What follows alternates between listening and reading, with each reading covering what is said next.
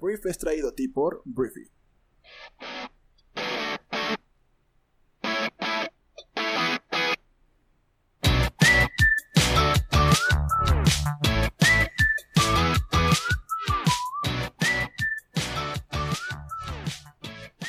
Muy buenos días, briefers. Muy buenos días. Bienvenidos a esto que es el Brief, el podcast en el cual puedes informarte con las noticias más importantes del mundo en cuestión de minutos. Yo soy Arturo Salazar, tu anfitrión y uno de los fundadores de Briefy. Y bueno, Briefy es una plataforma que te comparte conocimiento, ideas e inspiración para convertirte o para construir la mejor versión de ti. Y bueno, muchas gracias a todas las personas que nos están enviando su correo electrónico para probar nuestra plataforma durante 30 días. Eh, si no sabías esta noticia, eh, si envías un correo con tu nombre y tu correo que quieres vincular a hola.briefy.com, puedes probar nuestra plataforma durante 30 días y pues acceder a todos los eh, contenidos, lecturas, podcasts, videos que la neta creo que han dejado un buen sabor de boca en la gente que los está probando. Entonces, gracias por pues animarte y echarle para adelante con tu preparación. Y pues bueno, Vamos a comenzar, bienvenidos a este mm, jueves, jueves 23 de abril, en el que hay mucho que hablar el día de hoy. Ya es algo que me empieza a dar gusto como las noticias pues empiezan a mezclar, ya no todo es un tema de coronavirus, que hace algunos, tal vez semanas, de repente me escribían o nos escribían aquí a las cuentas de Briefy en Instagram sobre todo, diciéndonos, güey, es que habla de algo más que no sea el coronavirus. Y yo decía, güey, ojalá, o sea, el primero que quiera hablar de algo más soy yo, o sea, porque imagínate tener que leer todo lo horrible para luego intentar darte noticias más o menos buenas o en un tono que no sea tan deprimente. Entonces, el primero que quería hablar de algo más era yo. Entonces, me da mucho gusto que ya empecemos a hablar de otras cosas, pero obviamente vamos a hablar de coronavirus y de otros temas, pero por lo pronto voy a empezar hablando de México, porque em, nuestro país tiene varias cosas que decir el día de hoy. Em, el día de ayer, de entrada, México colocó deuda. México vendió este miércoles bonos por 6 mil millones de dólares en una oferta de deuda en tres partes, solo días después de que una ola de rebajas crediticias pues acercó a nuestro país a un paso más a pues, un grado especulativo a nuestra nación. La venta se produce por el brote del nuevo coronavirus y una caída del precio del petróleo que perjudican las perspectivas económicas del país. Entonces, lo que indicó la Secretaría de Hacienda es que el día de ayer la Secretaría de Hacienda y Crédito Público concluyó una operación de financiamiento en el mercado de dólares, la cual no representa endeudamiento adicional a los límites de endeudamiento neto establecidos en la Ley de Ingresos de la Federación para, ejercicio, para el ejercicio fiscal del año 2020 aprobado por el Congreso. México ofreció notas con vencimientos a 5, 12 y 31 años. Y bueno, los bonos a 5 años tendrán rendimientos del 4.125%. Eh, los bonos a 12 y 31 años rendirán 5% y 5.5% respectivamente. Entonces, a través de esto, el secretario de Hacienda, Arturo Herrera, informó que la demanda fue de casi 28 mil millones de dólares, que es, es 4.7 veces más alta que el monto ofertado. Entonces, pues bueno, es un momento arriesgado para el gobierno mexicano que vende deuda por primera vez desde que desató se desató perdón, el riesgo del COVID-19 en enero. Y pues vamos a ver cómo nos va. Este, vamos a ver cómo nos va con esto. Esto es para meterle pues, liquidez a nuestra economía. Y pues con esto, pues sí, dicen que no es deuda, o sea, sí es deuda, solamente no está, o sea, no está fuera de lo estipulado o de lo pactado por los este, diputados y senadores el, a, finales del año pasado. Pero sí es deuda. Entonces, pues bueno, así se hizo esto. Y pues son buenas noticias porque tendremos para operar nuestro país.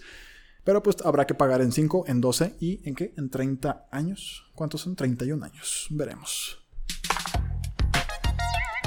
Vamos a lo que sigue. Y en términos económicos, pues hay, un, hay una nota que ayer destacó, porque BBVA, el Banco Español, con sede en México, pronosticó que la economía de México se va a contraer entre 6 y hasta 12%, dependiendo de la respuesta de política económica que implemente el gobierno federal.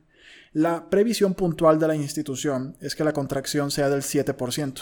Entonces, esto es lo que pues están pronosticando con los datos más recientes sobre la rápida caída del consumo privado y el profundo deterioro en el entorno para la inversión. Entonces es lo que están estimando y pues em, el banco refirió que la profundidad final de la recesión dentro de este rango dependerá de la duración de las medidas de aislamiento social y del cierre de la actividad económica a nivel local, la eventual reapertura de la economía de Estados Unidos y la implementación y o rapidez de políticas económicas contracíclicas. Entonces, sobre este último punto, BBVA estimó que si bien las medidas anunciadas el martes por el Banco de México evitarán un mayor deterioro y atacan los problemas procíclicos de liquidez en los mercados financieros, no representan un impulso monetario y con una tasa de interés del 6%, la postura monetaria se mantiene restrictiva, además de que sigue ausente una respuesta fiscal, lo cual pues quiere decir que todavía no hay un apoyo fiscal para las empresas en nuestro país. Sigo dándole porque sigue faltando. Entonces, eso es lo que dice BBVA. En ciertas cosas estoy completamente de acuerdo, en otras podríamos debatir, pero en la parte de que nos hace falta una respuesta fiscal, un apoyo fiscal por parte del gobierno, estoy demasiado de acuerdo. Entonces, eso es. Lo siguiente que voy a decir es que el presidente Andrés Manuel López Obrador presentó este miércoles un plan económico que va a aplicar su gobierno para enfrentar la crisis económica que afecta a México y al mundo. ¿no? Es un decreto que va a firmarse y eso es interno, o sea, son acciones que va a hacer el gobierno para sí mismo y para lo que van a gastar su dinero. Eh, hay 10 puntos enlistados en esto, que son acciones que están enlistadas. En primer lugar, no se va a despedir ningún trabajador, pero no habrá incremento de personal. En segundo lugar, no se ejercerá el 75% del presupuesto disponible de partidas de servicios, materiales y suministros. Y esto también incluye los supuestamente comprometidos. Em, el número 3 es que se extenderá la suspensión de labores con goce de sueldo a quienes ya se encuentran en esta situación hasta el 1 de agosto. Cuarto punto, deberán de permanecer cerradas la mitad de las oficinas con excepción de las que atienden de manera directa al público y a aquellas que se consideren esenciales para el beneficio de la gente. Quinto, se posponen las acciones y el gasto de gobierno con excepción de los siguientes programas prioritarios, que ahí te van todos los programas de gobierno, que son eh, pensión para bienestar de adultos mayores, Pensión, pensión para personas con discapacidad, Sembrando Vida, programa de apoyo para el bienestar de niñas y niños, hijos de madres trabajadoras, becas para el bienestar Benito Juárez, La Escuela es Nuestra, Jóvenes Construyendo el Futuro, tandas para el bienestar, yo no sabía que había tantos, este Banco del Bienestar, atención médica y medicamentos gratuitos, producción para el bienestar, precios de garantías, distribución de fertilizantes y apoyo a pescadores. Básicamente todos los apoyos que pues tal vez eh, mucha gente critica como clientelares son los que se mantienen, se mantiene el presupuesto para eso, la Guardia Nacional eh, se mantiene, también la construcción del aeropuerto Felipe Ángeles se mantiene, la rehabilitación de las seis refinerías existentes se mantiene, la construcción de la refinería de Dos Bocas se mantiene, y aquí pues empezamos a ver la incapacidad o de alguna forma la inflexibilidad de un gobierno ante un, pues, un contexto económico distinto, ¿no? Del que deberíamos estar teniendo.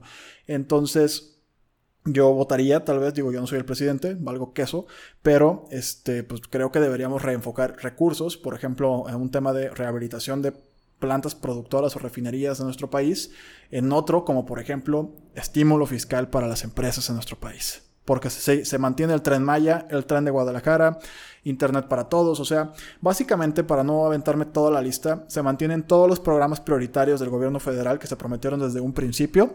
Esto se mantiene, los apoyos sociales se mantienen por completo y de ahí en más se viene la austeridad. Se dice que se va a dar un trato excepcional nada más a la Secretaría de Salud, la Guardia Nacional y las Secretarías de Marina y de la Defensa Nacional, porque ¿qué pasa? Que han muerto más de 200 mujeres, por ejemplo, en lo que llevamos de pandemia. Esto sigue pasando, a pesar de que nadie habla de eso sigue habiendo feminicidios, sigue habiendo homicidios dolosos, sigue habiendo pues inseguridad, tristemente, a pesar de que los medios y nadie está hablando de eso porque pues da más atención o genera más ruido hablar del coronavirus. Entonces, eh, Andrés Manuel básicamente dijo que se va a aplicar la ley de austeridad republicana de manera rigurosa y a partir de ahí, este, pues ese es el plan hacia el gobierno, pues es lo que el gobierno va a seguir haciendo y cómo va a seguir gastando. Te digo, en ciertas medidas pues era algo bastante... Eh, predecible, perdón. Y en otros casos, yo sí hubiera imaginado, aunque digo, no tenía muchas expectativas de que sucediera, de que tal vez se adaptara a algún estilo, algún, algún tema de gasto para la inversión de las refinerías o algo, y se, pues no sé, se reenfocara algo que, a mi parecer, pues son actividades que producen dinero para nuestro país. En lugar de meterle a una industria que no produce, pues nada casi de dinero para nuestro país. Entiendo que es una, o sea, y entiendo la postura de Andrés Manuel, es una es una inversión a largo plazo en la cual está invirtiendo a la, pues a la industria energética de energías no renovables, que en su momento, pues si llegamos a producir lo que se supone que esto nos va a permitir producir, pues tal vez algún día le agradezcamos a Andrés Manuel, ¿no? O yo personalmente le agradezca, no voy a hablar por ti, pero por lo pronto, creo que tenemos medidas más urgentes que atacar que estar construyendo tal vez un tren Maya y tal vez una refinería en dos bocas. Entonces, de ahí en más, pues es lo que está haciendo el gobierno de Andrés y lo que va a hacer a partir de ahora, y te lo quería platicar. Y bueno, hablando de petróleo, el gobierno mexicano espera recibir unos 150 mil millones de pesos, que son aproximadamente 6 6.107 millones de dólares por las coberturas petroleras, dijo el miércoles el presidente. Respecto, ¿qué es esto? Igual no, no, no, tienes mucha luz de lo que estoy hablando. Los instrumentos que fueron contratados para proteger los ingresos por exportaciones de crudo ante las fluctuaciones de precios en los mercados. He hablado varias veces de esto. Una cobertura petrolera, así como de cualquier tipo de cobertura, eh, tú fijas un precio y pagas una especie de seguro en el cual tú dices que el barril de petróleo lo vas a vender a 40 dólares, por ejemplo. Entonces estableces ese precio y cuando el precio del petróleo va más abajo de este nivel, tú haces efectivo este seguro y pues tú vendes el petróleo que estableciste a esa cantidad de dinero. Entonces, ante las fluctuaciones de precios en los mercados que hemos venido teniendo, este, pues vamos a recibir con este seguro como país, porque ni tú ni yo vamos a recibir un varo por esto, 6 mil 107 eh, millones de dólares. Entonces México suele destinar cada año alrededor de entre 1.100 y 1.200 millones de dólares en estas coberturas un programa reconocido como el más grande de Wall Street y que el gobierno maneja bajo estricto secreto. Entonces, el gobierno al final de cuentas se cubrió ante una posible disminución en el precio del crudo por debajo de 49 dólares por barril, nivel previsto en el presupuesto para este año. El tema es que a partir del año 2017 ya no se publica cuántos barriles fueron cubiertos por año, entonces en estos momentos pues sabemos que tenemos este ingreso de más de 6 mil millones de dólares, pero no sabemos hasta dónde o si ya se acabó, o sea, no sabemos mucho más. Entonces, esa es la noticia acerca de la cobertura financiera que al parecer este año nos salió bien. Vamos a otro tema que, vámonos a una noticia italiana que es una gran noticia, a mí me gustó mucho, que es una noticia que no es nueva, no la había visto, pero creo que esa temporada iba, pues creo que va a resonar. Eh, Milán anuncia un ambicioso plan para reducir el uso del automóvil después del bloqueo por el coronavirus. Milán presentará uno de los esquemas más ambiciosos de Europa para reasignar el espacio de la calle desde automóviles hasta el ciclismo y la caminata en respuesta a la crisis del coronavirus. La ciudad del norte de Italia y la región circundante de Lombardía se encuentran entre las más contaminadas de Europa y también han sido especialmente afectadas por el COVID. Bajo el bloqueo nacional, la congestión del tráfico automotor ha disminuido entre un 30 y un 75% y la contaminación del aire va con ella. Los funcionarios de la ciudad esperan evitar un resurgimiento en el uso del automóvil a medida que los residentes regresen al trabajo, buscando evitar el transporte público ocupado. La gente no va a querer congregarse en el mediano plazo, va a ser como, no, pues yo no me quiero subir ahí. ¿Por qué? Pues porque podría tener coronavirus todavía ese camión, ¿no? Entonces, bueno, la ciudad ha anunciado que 35 kilómetros de calles se transformarán durante el verano con una expansión rápida y experimental en toda la ciudad de espacios para andar en bicicleta y caminar para proteger a los residentes a medida que se levantan las restricciones del coronavirus. Y a mí se me hace algo bien fregón porque digo, de repente, pues, ¿qué dice la gente? No, es que qué padre que esto le está ayudando al planeta y sí, qué padre, pero pues como que uno decía, cuando todo vuelva a la normalidad, ¿qué va a pasar? Seguiremos siendo una raza consumista destructora del planeta. Es lo que la mayoría de las personas dicen. Pero cuando Milán y su gobierno ya dicen, oye, pues vamos a establecer que ahora solamente se va a poder caminar o andar en bici por esta calle, porque tal vez la misma gente lo pida o la misma gente quiera hacerlo, eso es algo que me parece muy valioso. Entonces veremos que otras, otras ciudades, perdón, porque Milán es una, pues es una de las ciudades icónicas en Europa, no de las más icónicas como París tal vez, pero es una ciudad importante en París, digo en París, en Italia. Veremos que otras eh, ciudades se dan cuenta que tal vez su población puede vivir en un formato distinto Tal vez puede caminar, tal vez puede andar en bici, tal vez puede andar en scooter, tal vez. Entonces, ojalá algo de eso se nos pegue en México, o por lo menos eh, en algunas ciudades de México, que pues ya no les caben más carros, sin embargo, siguen metiéndoles más carros. Bueno, vamos a hablar del coronavirus a nivel global porque la Organización Mundial de la Salud pues, ha dicho que el coronavirus va a estar con nosotros durante un largo tiempo. O sea, un largo camino va a ser esto de salir de esta situación y el virus estará con nosotros por un largo tiempo, fue lo que dijo Tedros eh, Adhanom, que es el director general de la Organización Mundial de la Salud. Después de reconocer los avances que algunos países de Europa han conseguido, afirmó que queda claro que las medidas de distanciamiento social y de mantenerse en casa han tenido buenos resultados, pero el virus sigue siendo extremadamente contagioso. ¿no? Y, en este tema de contagio hay un, hay un estudio interesante, también italiano, este, en el cual los ojos parecen tener o desempeñan más bien un papel más destacado o más importante del que pensábamos en la replicación y la transmisión del coronavirus de lo que pensábamos anteriormente. Un estudio italiano del 17 de abril descubrió que la primera paciente confirmada de COVID-19 del país, o sea Italia, mantuvo material viral infeccioso en sus ojos mucho después de que desapareció de la mucosa de su nariz y los síntomas disminuyeron. Lo que es aún más preocupante es que el virus se volvió indetectable después de que la paciente de 65 años había estado en el hospital durante tres semanas, pero regresó el día 27 a niveles detectables y viables en los ojos. Esto significa que incluso después de un mes de infección y la desaparición de los síntomas es posible que el paciente haya infectado a otra persona con el coronavirus por lo que tenemos en los ojos, la mucosa que tenemos también en los ojos. Entonces, bueno, no sé si es mucosa, perdón si eres doctor y no se llama así, pero el tema es que, eh, aunque este, este estudio todavía está temprano y todavía está incompleto. La investigación subraya la necesidad de proporcionar protección ocular a los médicos y enfermeras, además de máscaras quirúrgicas y respiradores del N95 famoso y los guantes. Porque al parecer los ojos y todos los, los fluidos que tenemos en los ojos pueden ser transmisores todavía más importantes y más permanentes o más duraderos del coronavirus de lo que habíamos pensado. Entonces, nada más lo dejo ahí porque, pues, los, digo, una medida más de protección nunca está de más. Por lo tanto, cuidado con los ojos, no te toques los ojos tampoco. Y bueno, voy a hablar de Donald Trump, Donaldo, el presidente más naranja del mundo. Eh, voy a hablar primero de cómo Trump podría aplazar la firma del decreto sobre inmigración por una revisión legal, fue lo que dijo una asesora. Ayer hablé de cómo Trump quiere detener temporalmente la entrega de la residencia permanente a extranjeros, porque dice que busca proteger a los trabajadores nacionales en medio de la pandemia del coronavirus. Es lo que informó el miércoles una colaboradora y que esto podría pausarse. Dijo eh, la asesora de la Casa Blanca. Eh, Jane Conway dijo que abogados están revisando los detalles del decreto de Trump que planeaba firmar el día de ayer, pero no se hizo. Entonces la medida habría suspendido temporalmente el proceso para otorgar la residencia permanente a extranjeros, documento conocido como la Green Card.